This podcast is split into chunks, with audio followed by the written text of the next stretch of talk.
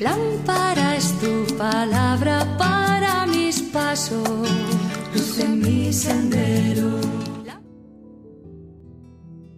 Del Evangelio según San Mateo capítulo 20 versículos del 17 al 28.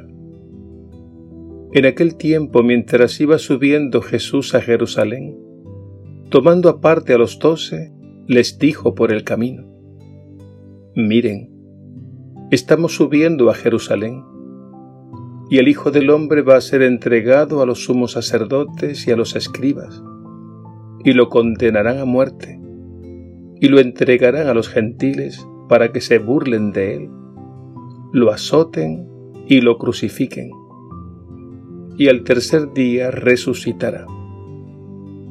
Entonces se le acercó la madre de los Zebedeos con sus hijos y se postró para hacerle una petición. Él le preguntó, ¿qué deseas? Ella contestó, ordena que estos dos hijos míos se sienten en tu reino, uno a tu derecha y el otro a tu izquierda. Pero Jesús le replicó, no saben lo que piden. ¿Son capaces de beber el cáliz que yo he de beber? Contestaron, lo somos. Él les dijo, mi cáliz lo beberán, pero el puesto a mi derecha o a mi izquierda no me toca a mí concederlo. Es para aquellos para quienes lo tiene reservado mi Padre. Los otros diez que lo habían oído se indignaron contra los dos hermanos. Pero Jesús, reuniéndolos, les dijo, Saben que los jefes de los pueblos los tiranizan y que los grandes los oprimen. No será así entre ustedes. El que quiera ser grande entre ustedes, que sea su servidor y el que quiera ser primero entre ustedes, que sea su esclavo. Igual que el Hijo del Hombre no ha venido para que le sirvan, sino para servir y dar su vida en rescate por muchos. Palabra del Señor. Gloria a ti, Señor Jesús.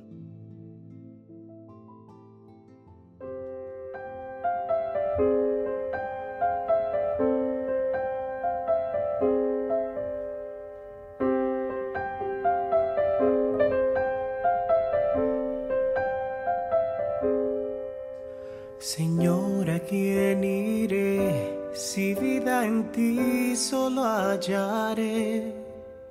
He buscado en otras partes y vacío me quedé.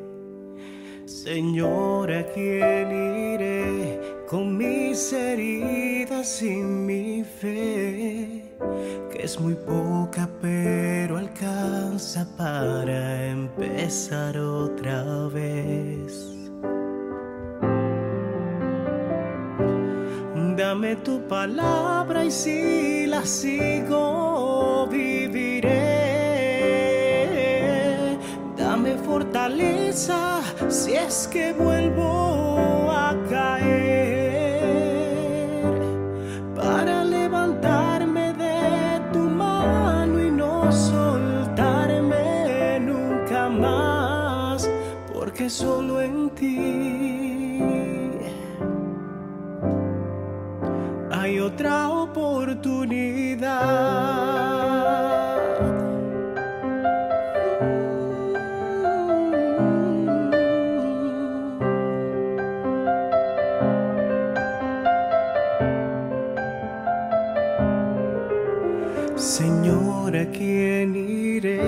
si solo en ti me sostendré? Pon un ungüento de esperanza y en tu amor me sanaré. Dame tu palabra y si la sigo viviré. Dame fortaleza si es que vuelvo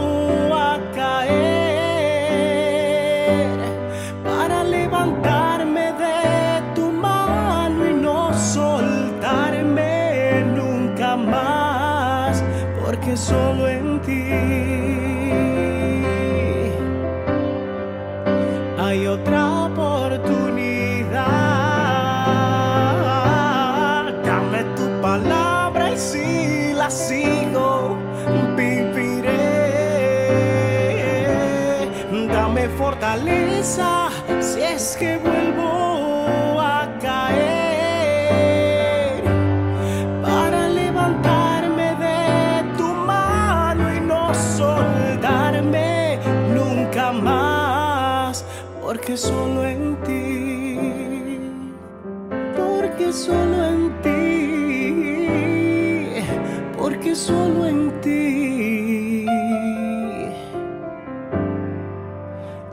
otra oportunidad.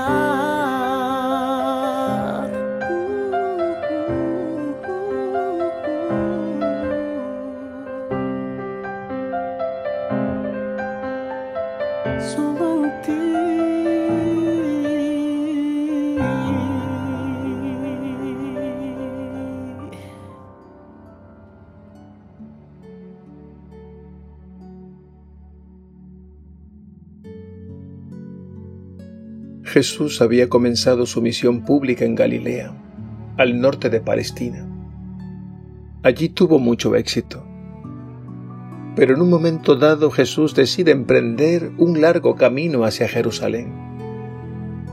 Y en el camino, al menos en tres ocasiones, se dirige a sus discípulos y les dice que cuando lleguen a Jerusalén, Él será juzgado, condenado y ejecutado por las autoridades. Los discípulos no entendieron este lenguaje y les dio mucho miedo. Y peor aún, les resultaba cada vez más incomprensible. No olvidemos que los discípulos tenían la idea de un Mesías poderoso, que sería como un nuevo Moisés, que liberaría al pueblo de Israel de la opresión de los pueblos vecinos. Para ellos y para cualquier judío era impensable un Mesías crucificado. Por tanto, la cruz humanamente hablando era un absurdo. Y es que la mente humana por sí misma no es capaz de entender la cruz.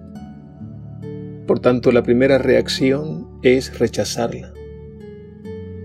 Jesús, sin embargo, nos habla de la cruz porque ella está dentro del plan de Dios. Históricamente la cruz era un instrumento de tortura y de muerte. En ella solo se podía ver mucho sufrimiento, mucha sangre. Pero Jesús introdujo allí la fuerza de un amor capaz de transformarlo todo. Por eso ahora la cruz es expresión de quien lo entrega todo, hasta la propia vida, por amor. Jesús y solo Él convirtió la cruz en instrumento de salvación y santificación para todos. Jesús inyectó al misterio del dolor el antídoto del amor de Dios y le quitó al dolor y al sufrimiento su poder destructor.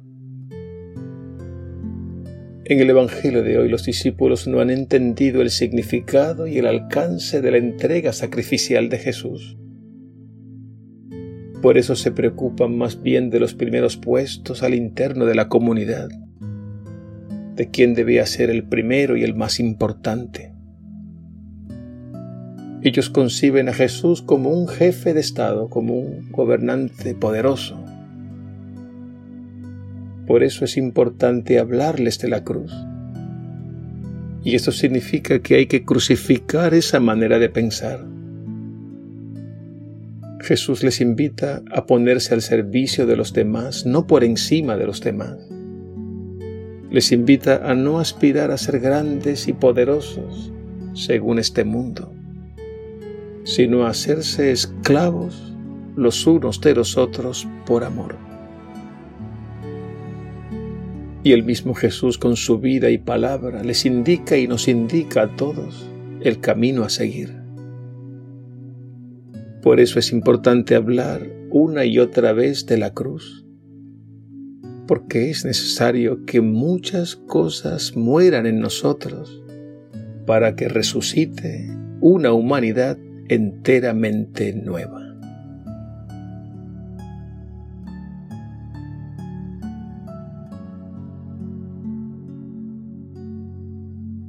Señor Jesús, tú asumiste la cruz. Con ella abrazabas con todo tu amor a la humanidad herida por el misterio del mal. En la cruz uniste tu amor divino al dolor, para darle a los sufrimientos de esta vida un nuevo sentido. Fue así como convertiste el madero de la cruz en árbol de vida.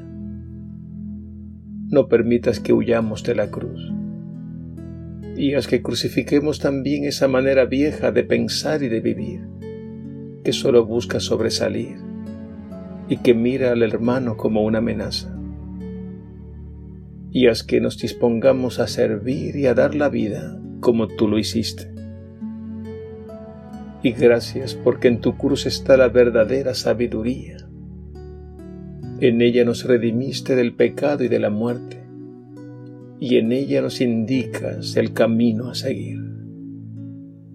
Tu cruz adoramos, Señor, y tu santa resurrección alabamos y glorificamos. Por el madero ha llegado la alegría al mundo entero. Amén.